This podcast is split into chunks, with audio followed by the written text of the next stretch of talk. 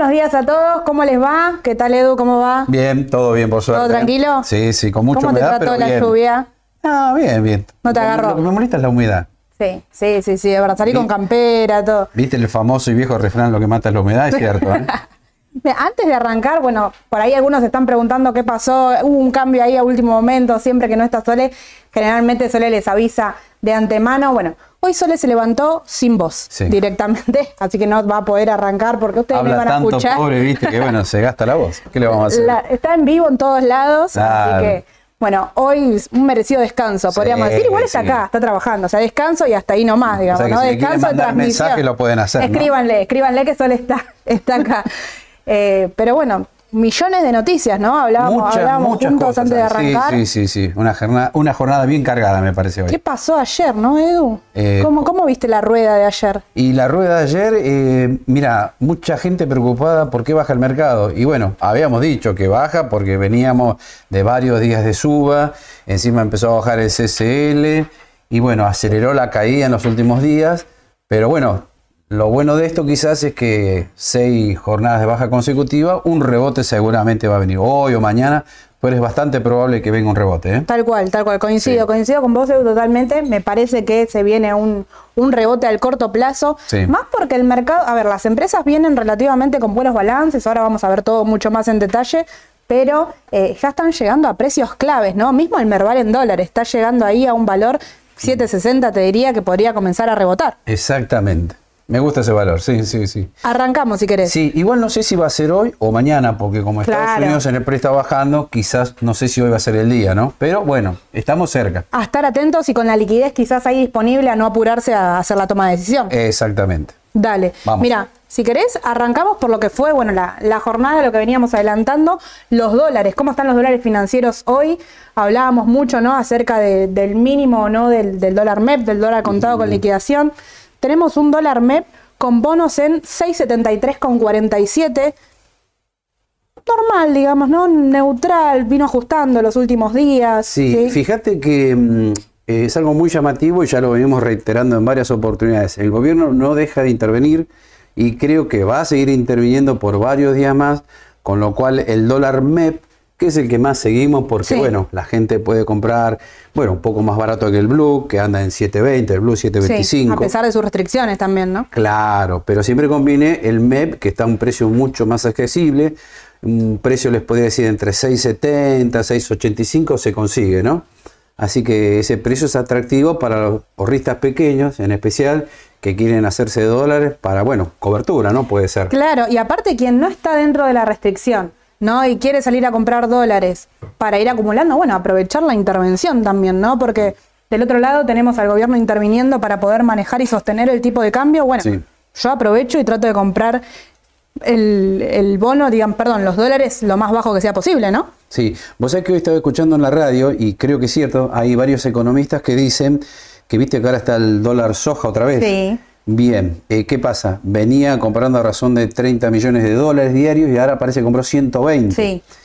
¿Y por qué el gobierno está contento? Porque, bueno, va a tener más dólares para intervenir en la plaza cambiaria, especialmente en el AL30D, ¿no? Exacto, y te agrego más, Edu, a no olvidarse que del último monto que mandó el Fondo Monetario Internacional vino con la autorización de, bueno, ok, con este monto van a poder seguir interviniendo. Entonces, digamos, la intervención, si bien sí eh, es mucho menor a lo que fue después de las elecciones, que ahí estaban interviniendo también mucho más fuerte, es lo que el mercado, eh, es lo que ellos necesitan, digamos, para sostener el tipo de cambio aparentemente en este valor, por lo menos lo que vienen realizando. Exacto. Bien.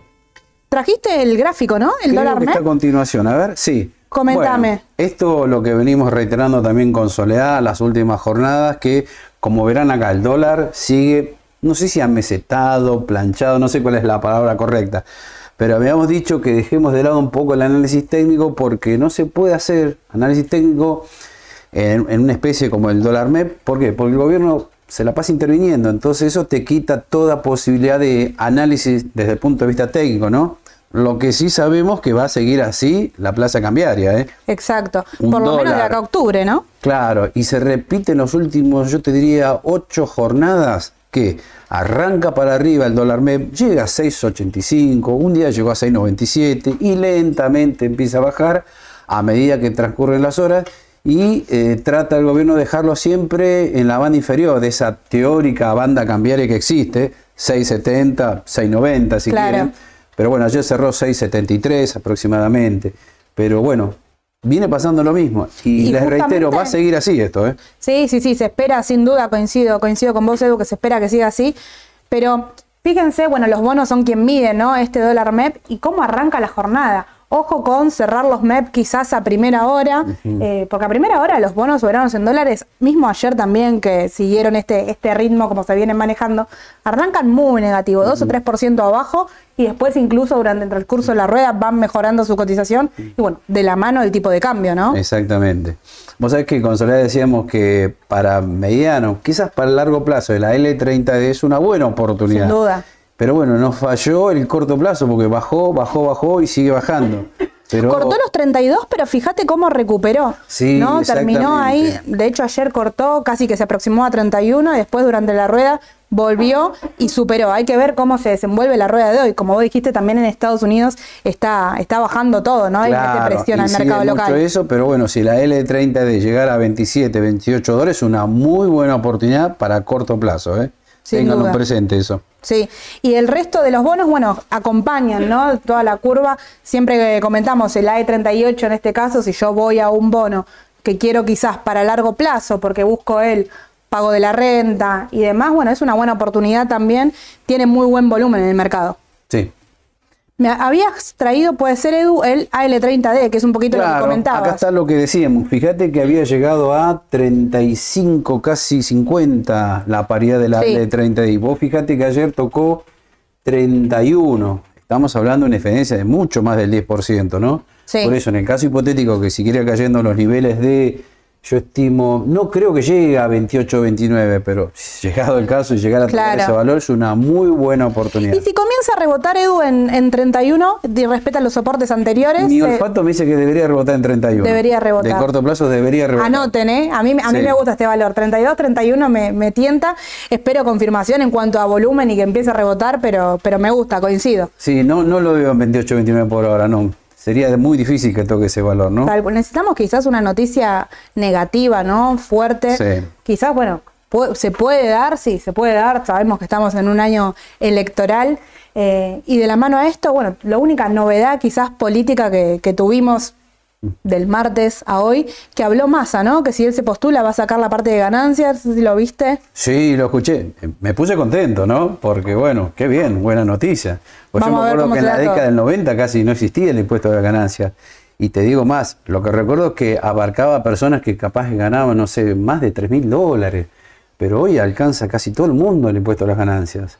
Lo bueno sería que lo aplique ahora, ¿no? Claro. esperemos para el año que, que arranque, Que arranque claro, que lo apliquen ahora, por favor. Perfecto. Y antes de arrancar, que hablábamos, creo que Sole también lo hablaba con ustedes ahí en el, en el chat, el tema de eh, la tasa, ¿no? Primeramente tenemos, bueno, los bonos en pesos. ¿Qué pasó? Que estaban preguntando, ¿no? Con los TX. TX24, TX26, ¿por qué están achicando? ¿Qué es lo que se espera al corto plazo? Vamos con el rumor entonces. A ver, decime vos. Bueno, es fuerte. es un rumor fuerte, pero se lo tenemos que decir porque ya que lo debe estar en varios portales. Fuerte rumor de una suba de tasas. Bien, ¿y qué pasa entonces? Bueno, uno dice por ahí no relaciona el bono ser con la suba de tasas y demás. Bueno, es muy importante también. Quizás se espera que la inflación futura vaya bajando. Esto fue un ajuste al corto plazo con el rumor. A ver, no considero que sea salida. No sé qué opinás vos, Edu, pero no considero que sea una salida. No sé si será cierto. Claro. Porque uno especula que el gobierno está congelando todos los muchos precios de la economía, ¿no? Este, las tarifas, el tema de las prepagas. Me cuesta creer que la vaya a subir, pero bueno, fue tan fuerte el rumor que me pareció que podría tener algún asidero debido a que algunos bonos empezaron a bajar. Claro. Los bonos con ser, por ejemplo, que siempre los recomendamos, para el corto, no para el largo. Claro, justamente. En el caso TX26 lo vimos que no podía los 525 pesos ni 530 y empezaron a bajar los dos últimos días y en algunos casos fuerte algunas series, ¿no?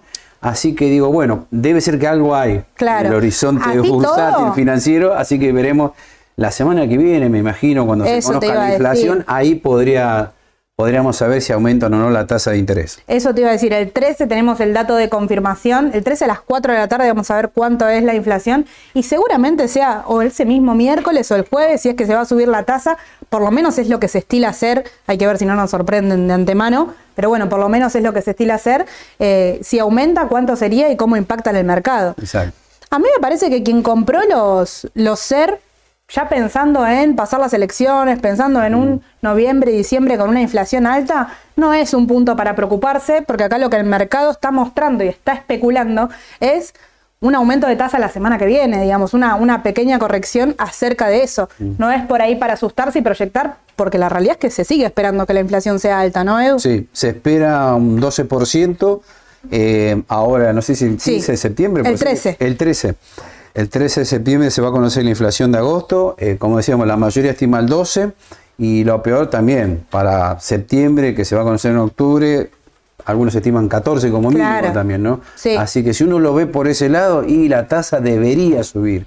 Pero claro, es un fuerte rumor, no es nada seguro.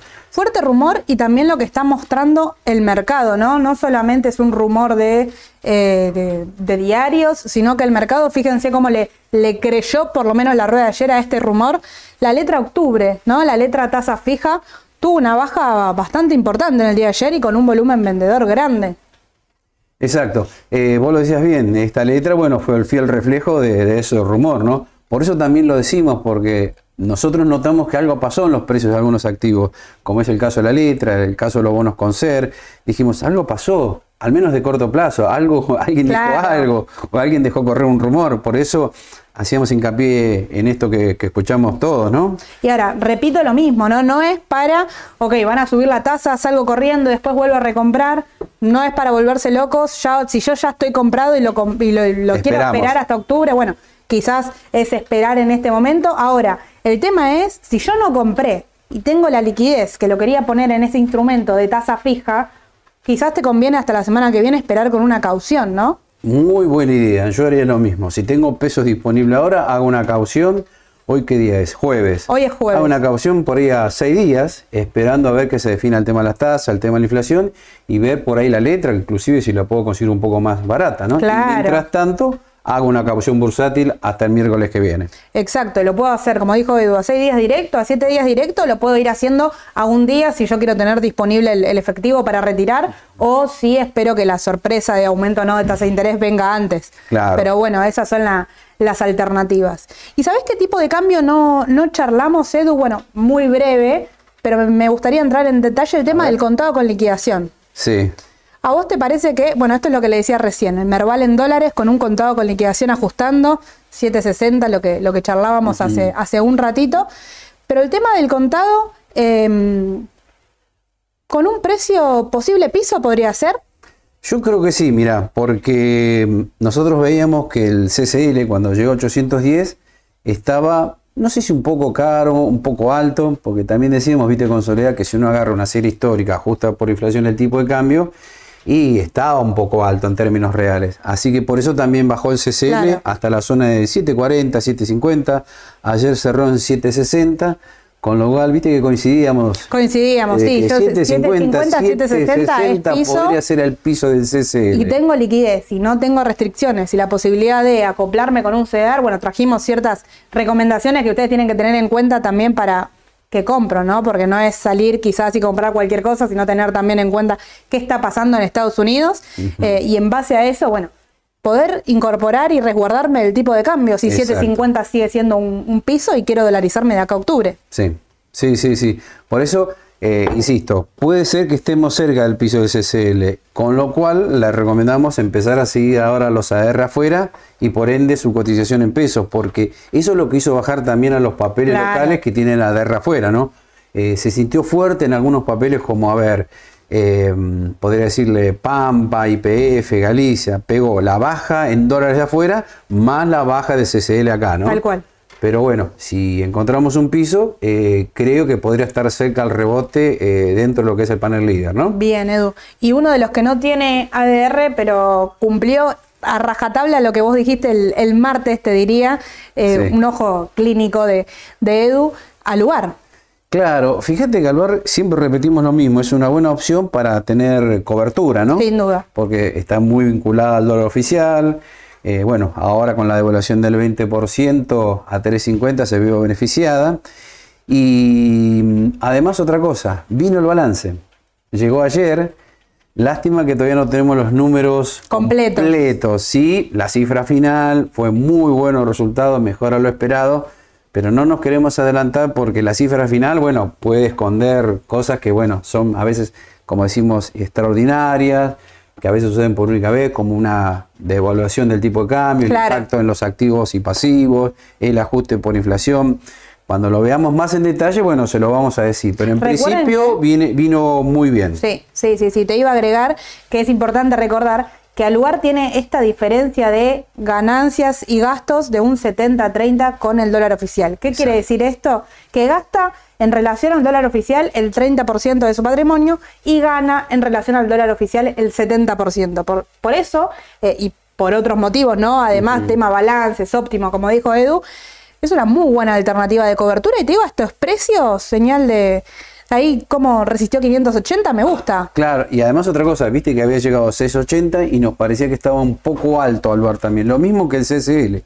Así que dijimos, bueno, vemos fuerte sobre compra, por eso estas barras rojas que ven acá nos estaban delatando que el papel estaba llegando a un nivel importante de resistencia y que podría caer. Bueno, llegó a 680 y empezó a caer a la par de CCL. ¿Y dónde dijimos que iba a rebotar? 580. En la zona de 580. ¿Por qué? Primero porque, bueno, ya estábamos cerca a través del estocástico. Este es un indicador que nos anticipa de corto plazo la posibilidad de un rebote. Pero además, yo a veces suelo poner las relaciones de Fibonacci que también nos dicen, bueno, a ver qué nivel el papel ahí puede rebotar. Y fíjate que por Fibonacci en el 38.2 nos daba exacto 580. Así que dijimos, está la posibilidad que rebote y ayer rebotó el papel en 580. Es más, tocó 578 inclusive, me parece. Sí, sí, sí. No es exacto tampoco esto, ¿no? ¿Comprarías Edu a este precio? Sí, sí, por el balance que trajo, la posibilidad que anuncie un dividendo importante en la asamblea que va a ser en el mes de octubre y además por indicadores técnicos. Nos están delatando que un rebote es bastante factible. Y además, como hablamos siempre, ¿no? Si yo por ahí soy más conservador y ya estoy armando la cartera de cara a octubre, es uno de los papeles que yo considero que tiene que estar en la cartera. Sí. Si bien no sabemos qué es lo que se puede pasar, bueno, la devaluación puede ser que se empiece a hablar de vuelta, quizás el dólar en 3.50, por ahí hasta octubre ya, ya están los rumores ¿no? y opiniones diciendo que por ahí quedó un poquito corto, entonces a tener en cuenta al lugar, em, el resto de las, de las acciones exportadoras, bueno, Texar lo mismo, también ahora lo vamos a ver en gráfico. Eh, los bonos duales, ¿no? Nosotros venimos recomendando ya desde antes de las pasos tener bonos duales que sirvieron como cobertura en su momento, el TDF24. Hay más, ¿no? TDG24, TDA24, bueno, tener en cuenta todo ese abanico ya para pensar de armar la cartera si pienso que eh, me quiero cubrir, ¿no? De acá a octubre. Tocaste un buen tema recién, dijiste 350 el tipo de cambio oficial. Vos sabés que hoy sí está en ese valor pero en octubre, con la inflación que estamos llevando, ¿no quedará atrasado? ¿Y, y tengan que devaluar otra vez? Igual no los veo devaluantes de las elecciones. Claro, ¿no? no, no, Bueno, coincidíamos. Pero después es probable. Coincidíamos, espero que no nos sorprendan ahí el primer día, como fue la, vez pasada, que casi. Bueno, lo dijeron en vivo, mm. todos nos enteramos en el mismo momento. Eh, pero es una de las posibilidades. la realidad es que. Va a quedar otra vez atrasado el tipo de cambio oficial. Coincido totalmente que hasta octubre yo no espero una devaluación de, antemano, eh, salvo que surja algo muy puntual. Pero, pero bueno, si no, después de octubre ahí se puede dar. Sí, sí, sí, sí. sí. ¿Qué más? A ver. Tenemos Mercado Libre. Mercado Libre. ¿Por qué te traje Mercado Libre? Hay mucha gente que la pide a Mercado Libre eh, porque, bueno, es un buen papel pero últimamente no había tenido buenas noticias. ¿Te acordás que habíamos dicho hace un par de semanas atrás que un banco de inversión le había puesto un objetivo de 1350 y bueno, después se derrumbó el papel. Pero bueno, después vino con un muy buen balance, mucho mejor a lo esperado y el papel rebotó y fue por arriba de esos valores. Entonces veía que en la última suba que tuvo de más del 20%, el papel, eh, ahora estoy hablando en el corto plazo, podría tener un ajuste técnico. ¿Por qué? Porque mm, las tecnológicas, viste que subieron los últimos días y empezaron a, caer ahora fuerte. Y este papel no bajó nada. Con lo cual yo te diría estar atento porque de corto plazo debería bajar un poco más. Es una buena opción de mediano y largo, pero en el corto tengo un par de dudas, ¿no? Exacto, lo coincido. Lo, único ahí acerca de- del objetivo, sí, habían puesto un objetivo en 1300, 1350. Eh, el JP Morgan que no tardó. Primero, ese cambio de objetivo lo hizo bajar un poco a la acción, que ni siquiera estaba en ese precio, ¿no? Estaba en 1200 de Mm. Sí, hecho cuando lo sacaron. Y lo hizo bajar incluso un poco más. Y coincidíamos con Sole, recuerdo que estábamos en, en ese ida y vuelta que hacemos en Instagram los lunes, que era una oportunidad ¿no? de, de compra, porque era una, una baja de una única empresa, bueno, muy importante, pero todo el resto de los precios proyectados los daban arriba de 1400. Bien. Fíjense como sí respetó lo- las otras proyecciones y ahora, bueno, coincido con Edu que quizás puede achicar un poco teniendo en cuenta el último tirón que tuvo, ¿no? Claro, y otra cosa más, eh, sumale las relaciones de Fibon- Fibonacci, pero ahora al revés. Claro. Viendo desde el máximo hasta el mínimo, hasta qué valor podía rebotar. ¿Y saben qué? 1450 me da. Y no lo pasó. Claro. Así que tengo dudas que lo pase de corto plazo. Estar atento. Bueno, a estar atentos si tengo Mercado Libre en la cartera. De corto plazo puede caer un poco. Perfecto. Clarísimo, Edu. Trajiste Mori del panel general. Sí, pues es que no sabía si traerlo o no, porque es un papel que quizás no es muy buscado. Eh, por lo menos con los clientes. Cada, tanto te, te- te solicitan algo Pero del panel general que no lo dejemos de mirar. Siempre buscan el panel general a ver si hay alguna perlita, ¿viste? Del Claro. tipo semino, ¿viste? Claro. Entonces, bueno, vamos a traerla porque hubo una noticia. ¿Cuál es la noticia? Que elevaron el precio de la OPA. Era 29.75 y lo elevaron a 40.50. No sé si 40.50 o 40.80. Ahora tengo dudas, mira. Pero bueno, no más Entre de esos 40. valores. Entre esos valores está. Con lo cual, vuelvo a insistir, eh, eso le estaría poniendo un techo al papel. Porque la empresa está diciendo no vale más que esto. Claro. Ahora, ustedes me pueden decir, pero ¿cómo? La cotización está a 55 pesos, 53, ponele, más o menos. Sí, es una paradoja que, bueno, no es medio extraño. Acá eh, lo que ustedes tienen que analizar es cuánto vale realmente la empresa. Y les digo, con los números que presentó hasta ahora, para mí no vale más de 40, 43, 45, ¿no? Claro. Eh, tiene un PER de 8 años, con lo cual Sí. uno podría considerar que hoy estaría bien valuado en esos valores. Bueno, a estar atentos Si entonces tengo ahí. Morixe, bueno, no sé si me conviene vender en 55, Claro. 53, 50 inclusive, ¿no? Incluso si yo la quiero tener para por ahí para, para más para largo plazo, 55, bueno, y recomprar en un 40 si llega tampoco es una mala alternativa, estamos agarrando, son 15 pesos que el nivel de porcentaje Mori es bastante alto, eh, así que bueno, importante ir siguiéndolo, ¿no? Claro, y otra cosa además, que bueno, la OPA en el caso que resulte exitosa, le quitaría mucha liquidez al papel, que eso le juega en contra, ¿no? Claro. Si uno tiene una cantidad grande, quiere invertir, no sé, 2, 3 millones de pesos, y se va a complicar ahí, ¿no? Tanto para comprar como para vender, ¿no? Sí, y además de eso, que dentro del panel general, no es que nosotros en, en lo particular no nos gusten las empresas, sino que el tema ahí está en el volumen. Claro. ¿no? El volumen operado a veces es muy escaso, entonces es difícil hacer eh, montos grandes, compra-venta. Bueno, hay que saber distribuir cuándo y cuándo una acción quizás ya pierde interés y va a empezar a perder volumen, ¿no? Exactamente, exactamente. Perfecto, ¿Qué más Edu. tenemos? Banco Macro. Bueno, Banco Macro, un gráfico muy similar al de Banco Galicia, podríamos decir. No pudo en este caso con los 28, fíjense cómo retrocedió, que es ese valor de ahí. No pudo con los 26 y está yendo a buscar 23, 23 24 dólares. Eh, bueno, todo el sector financiero ro- rompiendo medias móviles, yendo a buscar soportes anteriores. Y es un fiel reflejo de lo que está pasando en el Merval.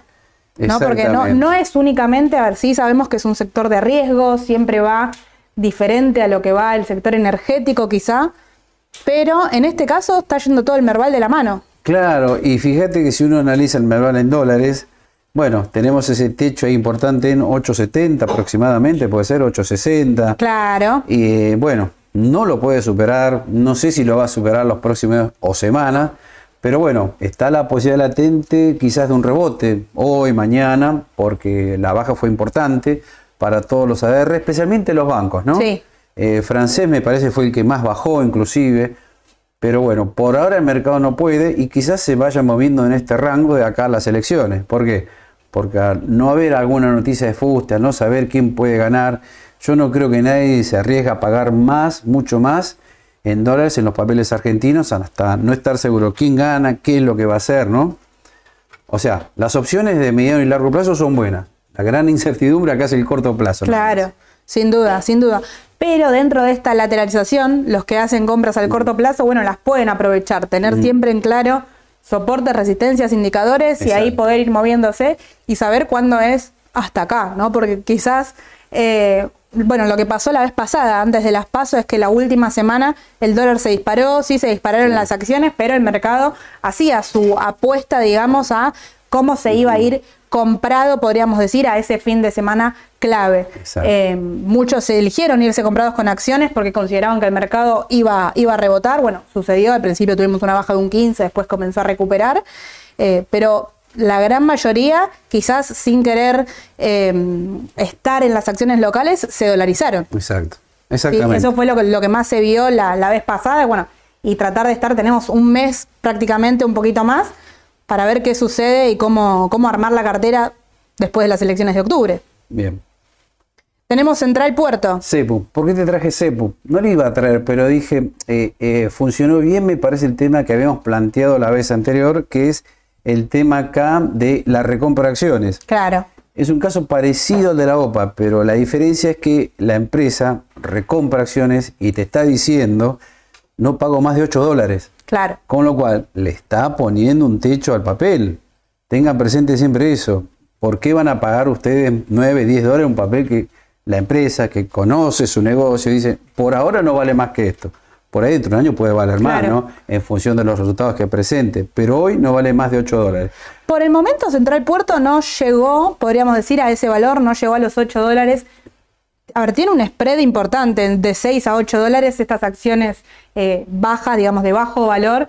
Es un, salto importante, alrededor de un 20% podría ser, hay, que, hay que calcularlo, pero, pero bueno, ese es el valor. Y lo mismo, quizás al corto plazo sí se puede, se puede aprovechar, pero atentos, como dice Edu, que si tiene un techo en 8 dólares, quizá si es una de las empresas energéticas que yo quiero mantener, y por ahí ir más por un pampa, ¿no?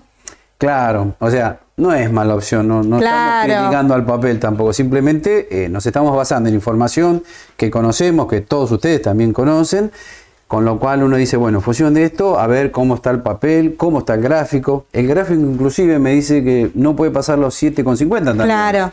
Ahora bien, como decís vos, creo que en 6, 6.50 puede ser atractiva para el corto plazo el que le gusta a CEPU, ¿no? Claro, sí, La estamos descalificando, estamos tratando de analizarlo en función de la información que vemos todos los días. Exacto, exacto. Y aparte es muy importante, si la propia empresa le pone un, precio importante, proyectado, como sea, 8 dólares, que lo van a tener como, como techo, a estar atentos ahí. Sí.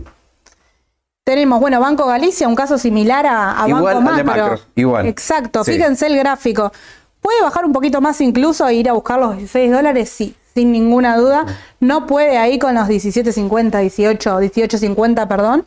Y achica, y achica con fuerza. Sí.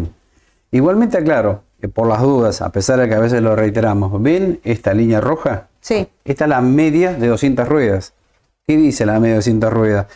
Que para el largo plazo eh, hay que estar comprado eh, en Galicia, en francés, Superville, macro. El largo plazo no, no está, no se discute, me parece. El problema es acá el corto, ¿qué va a pasar? Con tanta incertidumbre política, cambiaria, bueno, el papel se está moviendo, me parece bastante bien, ¿no? Exacto, y te agrego, Edu, si empiezan a hacer una figura, ya sea un rectángulo de indefinición, un poco de ruido en el mercado desde el análisis técnico, las figuras de indefinición Recuerden que Mauro siempre se los dice, se pueden definir hasta tres meses, o sea, podemos estar tres meses en una zona de indefinición para después definir si es alcista o no, y coincide con no solo las elecciones de octubre, sino también de un posible balotaje. Entonces, a estar atentos y ir siguiéndolo eh, tranquilos, ¿no? Al mercado. Con lo cual, ¿vos ves el Merval en dólares pasando a los 8.70 de acá hasta octubre? Difícil. Yo también lo veo complicado. Mira, yo espero un rebote ahora a corto plazo, sin duda, que entre hoy y mañana podría ser, si no se da quizás los primeros días de la semana que viene, pero de acá a octubre y dependemos de muchas cosas particulares. Tenemos la tasa de interés que nos puede cambiar el, juego, podríamos decir, la semana que viene y si tenemos algún dato más. Hoy te diría que no, pero hay que ver cómo se siguen dando los datos, ¿no? Pienso lo mismo que vos. Sí, sí, no lo veo factible que supere el Melvar en dólares los 8.70. De acá hasta octubre o noviembre, veremos. Claro. Hay que ver, hay que ver cómo, cómo se sigue desenvolviendo el mercado. Bueno, y hablábamos de Texar antes cuando mencionábamos al lugar, y una de las buenas opciones para tener en la cartera de la mano de la exportación y la baja que tuvo, ¿no, Edu? Sí, eh, te digo que Texar es otra buena opción de cobertura, números muy buenos, recordemos que tiene una exposición importante del 28% de Ternium México, eso lo tiene evaluado dólar oficial, tengamos presente eso, ¿no? Si devaluara, no sé, vamos a un ejemplo te digo, a 700 el dólar oficial mañana, bueno, la ganancia en ese aspecto sería monumental para Texar, ¿no? Eh, creo que los últimos días fue excesivamente castigada. Es más, no sé si bajó más que Aluar. ¿Por qué? Porque si ven las relaciones de Fibonacci, ¿se acuerdan que Aluar habíamos dicho 38.2? Bueno, bajó al 50%. Eso me da la pauta que el papel bajó demasiado y el rebote puede ser más fuerte de corto plazo. Claro, exacto. El famoso cajón de Fibonacci recién lo tiene entre el 50 y el 61.8. Toco, podríamos decir, a mí estos valores ya me empieza a gustar, ¿no? De hecho, el martes hablamos de Aluar, cuando vos lo exponías, yo hablaba con ellos en el chat que coincidíamos con los valores, pero para no quedarse afuera, bueno, también ir comprando de a poco, ¿no? Lo mismo en el caso de Texar. Si no va a buscar 61,8, que está alrededor de 500, yo creo que ya se podría ir comenzando a comprar de a poco para si el rebote se da antes. Muy bien, muy bien esa aclaración porque no necesariamente acá va a rebotar, puede caer hasta a ver 500. 500 eventualmente. Pero bueno, es, bueno primero haber salido con algo y siempre digo lo mismo, si uno tiene una cartera de acciones y está 100% invertido, capaz que el 20, 30% tratar de aprovechar todos estos vaivenes que tiene el mercado, porque si uno salió acá arriba, bueno, ya puede empezar a decir, puedo reingresar ese papel o a otro, y eso me lo permite la liquidez, ¿no? Por eso digo, siempre tener algo a mano de liquidez para aprovechar estas oportunidades de corto plazo. Exacto. Exacto, Edu. Bueno, y nos vamos nuevamente a los CDR y estas oportunidades quizás para, para aprovechar o no con la baja que está teniendo el contado con liquidación. Claro, acá podría haber una oportunidad. Eh, fíjate que Petrobras Brasil generalmente no hablamos casi nunca, me parece, ¿no? Muy buenos dividendos paga. Sí, muy buenos dividendos y eso es lo que le gusta a la gente. Sí. Este, trimestralmente creo que. Sí, trimestralmente. Pero viste que había un rumor que lo iban a suspender, pero parece que quedó en la nada todo eso. Pero bueno, ¿por qué lo traje? Porque técnicamente empezó a mostrarle alguna señal de querer salir eh, Petrobras Brasil, PBR, para los que los buscan en el exterior. Y fíjense en este detalle, esta línea que pasa por la zona de, bueno, superó los 14, 14, 14.50. 14.50. Este, si lo supera los 15, hay chances que vaya a buscar el máximo de los últimos años, que fue 16 dólares con 50.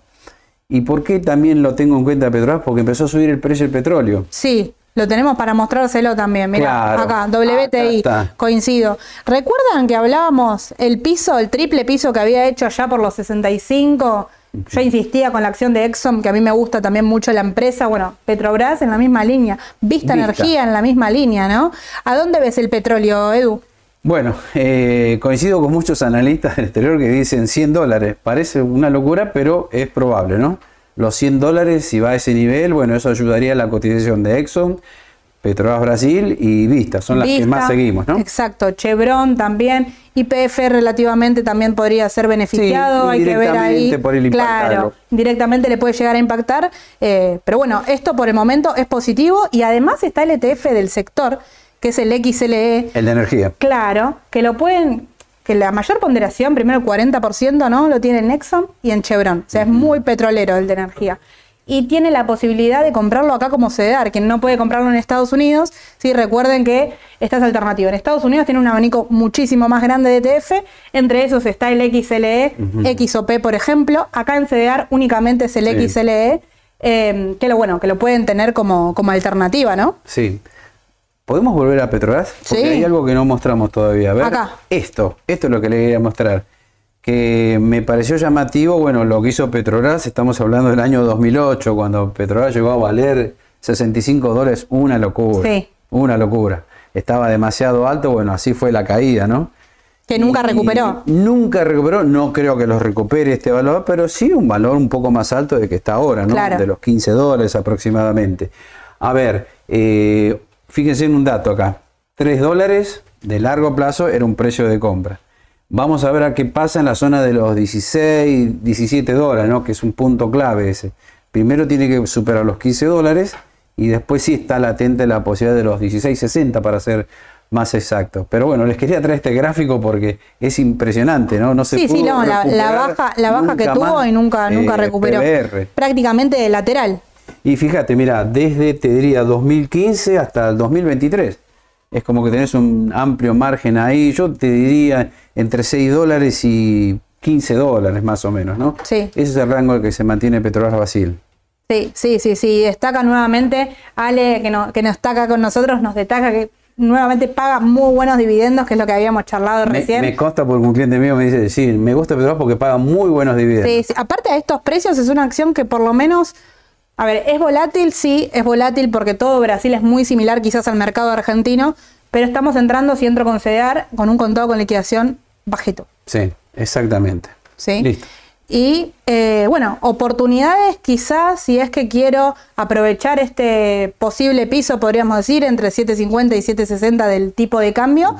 Coca-Cola, ¿no? Que tocó ahí 58 dólares. Sí, eh, ¿por qué te traje esta opción? Primero porque la que más volumen tiene el CEDAR acá en la bolsa local. Sí.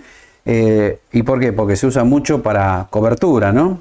Y lo que decís vos es cierto, ahora que bajó el CCL y se hace piso en 7.50, Coca-Cola, que es una opción conservadora, podría estar cerca del piso. Ahí lo estamos viendo. Exacto. Fíjate que ahí en la zona de 58. se- 58 dólares me parece que también está para rebotar, ¿no? Exacto. Y acá te agrego algo, Edu, porque muchas veces cuando voy a comprar un CDR no me coincide que dé compra en el exterior y que encima el contado con liquidación esté bajo. Bueno, esto es un caso particular porque nos coincide que el contado con liquidación bajó, que se acerca a una zona relativamente del piso y Coca-Cola lo mismo. Sí. Así que considero que es altamente una oportunidad eh, todo lo que es consumo masivo. Bueno, sumo también McDonald's. No sé cuánto estar, estaba rebotando en el pre. eh, no sé cuánto, cuánto estará ahora, pero rebotaba casi un 2%. Así que es, Sí. es un papel también importante que tocó el piso y comenzó a salir. Bueno, Johnson Johnson, lo mismo. Vienen bajando las de consumo y pueden tener un, un aumento y te permite seguir el tipo de cambio. Sí, y siempre decimos lo mismo, viste, que Coca-Cola afuera es una opción conservadora. Claro. Es muy conservadora, es un muy buen papel, también distribuye buenos dividendos. Así que este precio 58 me parece que es interesante para entrar. Perfecto, perf- vayan anotando, ¿eh? que hoy, hoy vinimos generosos, podríamos decir. Vista de la mano del petróleo, lo mismo, ¿no? Fíjense cómo la baja, charlábamos el, el martes a la tarde que podría ser oportunidad, sin duda, comenzó a rebotar, rebotó con fuerza. Clave, ¿qué sucede nuevamente en la zona de 27.50, ¿no? Hizo ahí un doble techo, tiene que pasar y con volumen esta Qué vez. lindo canal alcista este, ¿eh? Impecable. Espectacular, ¿eh? Vista es impecable. La línea verde en este caso de mi gráfico es la media de 200 ruedas, ¿sí? la Bien. línea que les mostraba Edu, la, la roja que se veía en el otro gráfico, y la, línea roja en este caso es la media de 50, que Vista cortó pero recuperó exactamente a la rueda siguiente. Sí, me parece una buena opción también, vista, ¿eh? Sí. Más ahora que si estimamos que el precio de petróleo va a seguir subiendo, eh, es otra muy buena opción. Sí. Un poco más agresiva que Coca-Cola, pero es, es buena opción. Exacto. Y es la ¿Qué nos joyita queda? esa. No- nos queda la casi, joyita para casi el te final. adelanté. No casi tenemos te nada adelanté. más de Tenemos la, la joyita para el final. De, de gráficos no, sí quería comentar lo que es un poquito mente lo que vos, eh, lo que venimos charlando, que es algo puntual que está sucediendo en Apple. No sé si lo vienen siguiendo. No, eh, no llegué a ponerles el gráfico, pero Apple está bajando un 3% en el pre, bajó ayer un 3%. Y lo que sucede es que China Está un 4%, me dice Sole acá. No, que, no nos agarre pánico, no salgamos corriendo, pero un 4% está bajando Apple. Eh, lo que sucedió es que China eh, no deja, digamos, a sus empresarios. En realidad ya eso ya pasaba, ¿no? Sus empresarios no pueden utilizar el iPhone como Apple Mac en todo caso, como eh, forma de trabajo, ¿no? Esto era para unos pocos, bueno, ahora posiblemente va a expandir esta regla y Apple baja con fuerza. Bien, ojo, Sí, ojo con Apple. Ojo ahí. Además tenemos eh, la presentación la semana que viene. Sí. La presentación del iPhone 15. Recuerden que esa rueda es muy particular, quizás es mucha volatilidad, no vamos a tener... En una rueda no vamos a saber si llegaron a vender lo que querían vender, si cumplieron todas las expectativas, así que tampoco es para volverse loco. Si llega a bajar quizás un poquito más, vuelve a zona de piso y puede llegar a superar, pero a tener en cuenta que toda la tecnología de la mano de Apple está achicando. 172 sería el precio, el precio clave a tener en cuenta para ver si pasa y tengo que levantar campamento, ¿no? Sí, eh, fíjate que hace unas semanas habíamos dicho también el tema de Apple en la zona de 198, 200 dólares. Me sonaba. Tenía precio objetivo de 200 dólares y se encaminó a llegar. Pasó en el medio esta noticia de China que hizo bajar la rueda de ayer, que de hecho ayer salió, a casi a última hora, ayer, y eh, bueno, en el día de hoy que va a expandir todo esto. Sí, fíjate que ahora que me acuerdo, llegó a esos valores y también decíamos que por fundamental, por análisis técnico, ya estaba en un techo. Claro.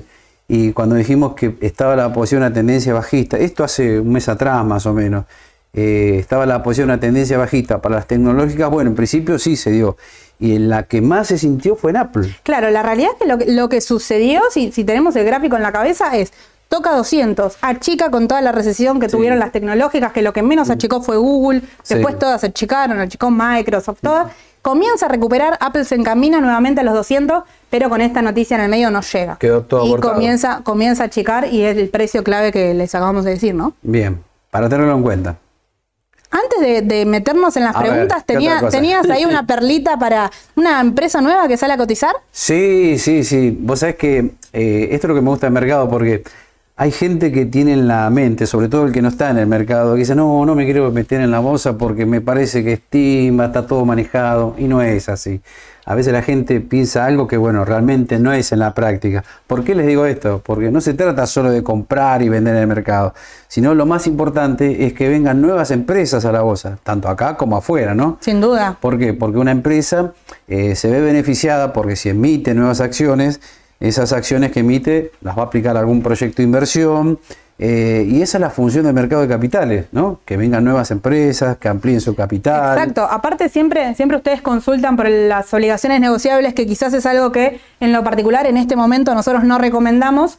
Eh, seguramente haya algunas buenas opciones, pero son más las que no, por eso por el momento no se recomiendan. Pero hay eh, empresas que se meten en el mercado para tener deuda, ¿no? En este caso, para poder financiarse incluso. Claro, esa es la función del mercado de capitales, que vengan nuevas empresas, que hagan eh, nuevas emisiones de acciones, Exacto. que los inversores también tengan otras oportunidades también. Eh, pero bueno, eh, lamentablemente acá por ahora no, por ahora no está. No, está. Pero es un sector Porque nos falta, me parece, más estabilidad económica y financiera. Pero sí afuera. Afuera sí, le queríamos decir esto, que algunos no lo sabían. ARM es una empresa tecnológica de chip, recordemos. Es una filial de la, del gigante japonés SoftBank, si no me falla la memoria. Eh, así que va a salir a cotizar. Recordemos que tuvo una salida fallida en el 2022, me parece, cuando la quiso comprar en Nvidia y bueno, por temas regulatorios quedó todo en la nada. Eh, se estaba por vender en 40 mil millones de dólares y se suspendió todo. Pero bueno, ahora vuelve la empresa a insistir y dice vamos a salir al mercado con un 10% del capital. Exacto, acá estar atentos, ¿no? Porque las salidas a veces son muy particulares, quien opera afuera no apurarse, ¿no? Por ahí o cuando me, llevo a la memoria cuando salió a cotizar Rivian, que es la empresa muy similar a Tesla, que es la que hace camionetas, en este caso eléctricas, salió a cotizar con una expectativa inmensa. Las, primeras dos ruedas subió un poquito y después cayó, porque bueno, era una empresa nueva en el mercado, hay que ver volumen, hay que ver bastante, pero es un sector de crecimiento y una de las mejores empresas del sector. Sí, sí, sí. Eh, es importante para el mercado de afuera porque si bien es una empresa con sede en Londres, va a salir a cotizar en la bolsa de Estados Unidos. Eh, bueno, se estima una, valoración de 48 mil millones en la oferta pública inicial. Este, mm, se van a ofrecer 95.5 millones de acciones a un precio entre 47 dólares y 51, ¿no? Sí, exacto. Eh, y yo diría que es una de las ofertas que salen más importantes después de, de Alibaba, no sé si se acuerdan, en el 2014, ¿no? Sí. Eh, esa fue una de las más famosas, pero bueno, hoy Alibaba lamentablemente... Sí, no, está, teniendo, no está teniendo un, buen recorrido, un buen recorrido. Pero su salida, su salida al mercado sin duda fue, fue muy importante. Y si mal no recuerdo, creo que entre las últimas más operadas, entre Coinbase y Rivian, están, están ahí. Coinbase cuando salió, porque era la relación ¿no? que existe entre el mercado descentralizado mm. y el mercado regulado, ¿no? Una empresa que se dedica a las criptomonedas que entra en el mercado era importante desde ese lado. Eh, la única crítica que le ven algunos analistas de afuera es que tiene una exposición importante en China, que China hoy sabemos que no anda muy bien. este, y que el nivel de crecimiento que tenía la empresa en los últimos años quizás no lo pueda mantener en el futuro. Para que lo sepan por las Claro. dudas. Bueno, ya podemos ir analizando algún balance, ir buscando eh, formas particulares de la empresa para poder ir siguiéndolo e ir proyectando precios, ¿no? Sí. Al principio se va a complicar sin duda el tema del análisis técnico, se los comento porque vamos a tener dos velas y no vamos a poder marcar ni soporte ni nada, pero bueno, para ir teniéndolo en cuenta es, eh, es bueno, es una Sí, buena opción. Y vos sabés que otra cosa que me acordé, muchas a veces estas salidas tienen el problema que al principio salen en valores muy altos y después tienden a caer bastante. No sé si será este caso, ¿no? No Claro. sé. Yo le digo en cuestión de estadística, lo que suele pasar, ¿no? Pero bueno, lo que sí yo deseo, así como en el exterior salen empresas nuevas a cotizar, ojalá que en Argentina el año que viene podamos también tener estas opciones. Claro. Que nuevas empresas vengan a la bolsa, emitan nuevas acciones para que el público inversor, como les decía, tenga nuevas opciones, pero bueno, requerimos de un marco de estabilidad financiera, cambiar y política. Si no, es muy difícil que eso ocurra acá en Argentina, ¿no? Pero ojalá pueda ocurrir en el futuro. Sí, y siga, siga creciendo el mercado, que, que de esto se trata, ¿no? Claro. Puntualmente. Pero bueno, Edu, esta es una, una gran noticia que les quería traer. Y arrancamos con sus consultas. Antes, el PRE estaba achicando, ¿no? Antes de arrancar el PRE de Estados Unidos, porque ya justamente eh, creo que abrió. vi, ya sí. te digo, sí, ya estamos en, que el en rueda. también había llegado a un techo que de corto podía ajustar. Ayer corrigido y hoy también me parece que Sí, va a ajustar, sí, ¿no? sí, estaba achicando en el PRE, bueno, Sí. para. Sigue, sigue ¿Se achicando. abrió el mercado? Sí. Sigue, sigue achicando, así que a estar atentos ahí, a no volverse locos porque sigue siendo el corto, todavía no es cambio de tendencia ni nada para no, salir no, corriendo. no, no, apresurarse. Claro, todavía. pero sí tener en cuenta los precios claves que, que siempre le mencionamos, ¿no? Vamos a preguntas. Vamos a preguntas. Creo que hice lío. No, parece que no hay pregunta. No hay preguntas hoy. Ahí está, ahí está, ya solucioné. Néstor te pregunta, ¿qué opinamos de Pfizer Exxon con, qué, con el precio del petróleo? Bueno, Pfizer, el, la, la otra vez pusimos el gráfico. Sí. En 35 o 36 dólares nos parecía que era un piso. Es más, parecía que salía, pero se volvió a pinchar. Sí. Lo importante es que esté cotizando en esos valores para que tenga chance de... De unas- poder rebotar. Claro, exactamente. Por ahora está ahí, está lateralizando. Exacto. Y Exxon, como yo lo, lo dije al pasar, es una empresa que yo sigo mucho, no pudo con los 114 dólares, comienza a checar, va a buscar 108 nuevamente, así que hay que ver si con el aumento del petróleo supera nuevamente 114 y va a buscar la resistencia que sigue. Yo creo que esos valores.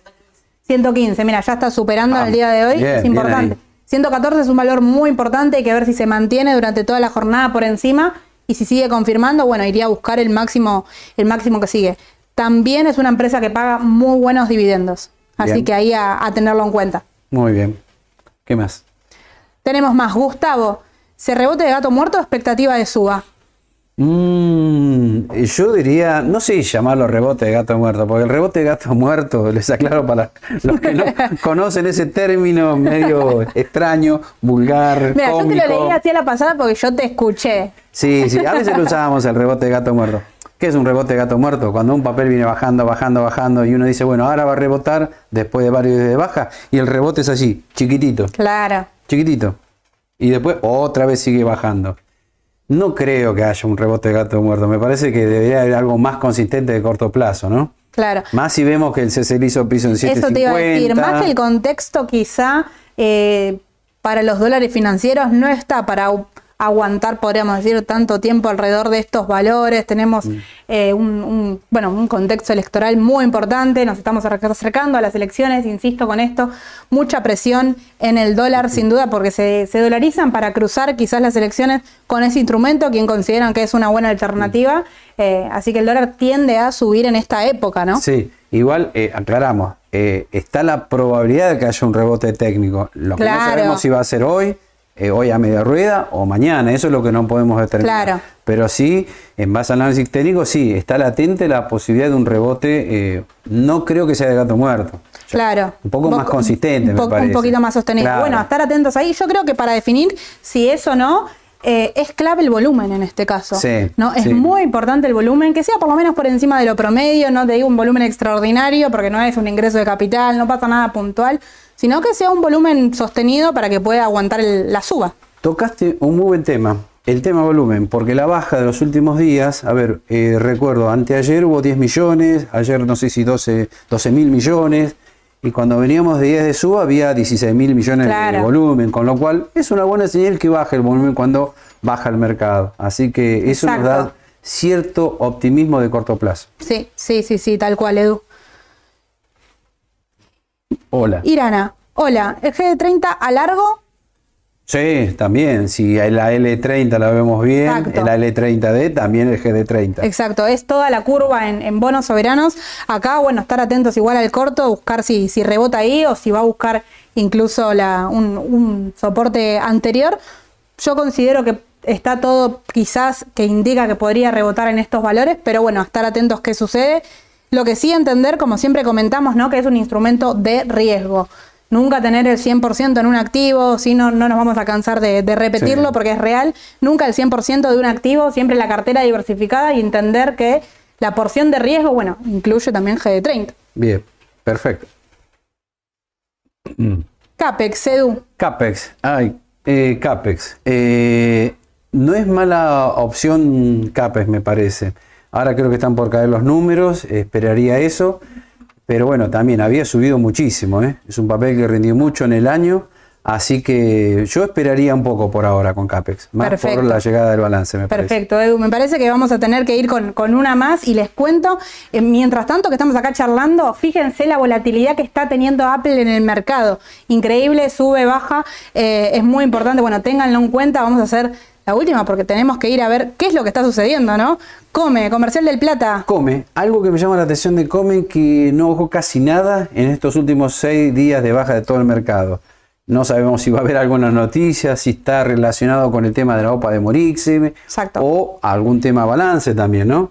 Pero bueno, sí, se mantiene firme. Podría ser que venga alguna noticia, no lo sabemos. Por el momento. Pero mantiene fuerza relativa, así que sí, yo me la quedaría si tienen Come. Exacto, perfecto, perfecto, Edu. Bueno, por hoy creo que fue un pantallazo general Bueno, bien. súper importante. Tengan en cuenta todo lo que les comentamos acerca de los dólares financieros, acerca de las oportunidades de compra. Hoy a la tarde va a estar Ale en la decisión justa, va a estar con Nvidia de la mano de la presentación que acabamos de comentar nosotros. Va a estar una empresa súper importante. ¿Te gusta Nvidia? Sí, sí, sí, sí, sí, porque creo que sigue para arriba, ¿no? Me parece. Exacto, yo considero que sí. Y- También Igual, le va a dar. ¿sabés qué? Perdóname. Sí. eh, a veces la gente se confunde porque uno me decía, pero está bajando un montón en Nvidia en pesos. Claro, porque bajó fuera y bajó el CCL. También. Aparte las bajas puede, puede haber y eso no quita que no te guste la empresa, ¿no? Porque por ahí a vos te Claro, gusta una cartera sostenida a largo plazo. Además de Nvidia les va a traer las estrategias de eh, dividendos de papeles de Estados Unidos, así que eso es súper importante. Como bien vos dijiste, siempre les gustan ahí los dividendos, Petrobras, Exxon, seguramente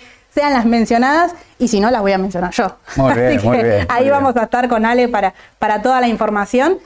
11 y media, 12 hago pasando pantalla con Santiago, así que vamos a estar ahí también con, con el inicio del mercado. Y vos lo ves a Sole la semana que viene, el martes, Exacto. las mañanas del mercado. Sí, bueno, sí. muchas gracias. No anda con problema de voz. Esperemos que no. Ah, se va a curar. Le vamos a dar un día. Sí, mañana ya está bien, seguro. Un día, Sole.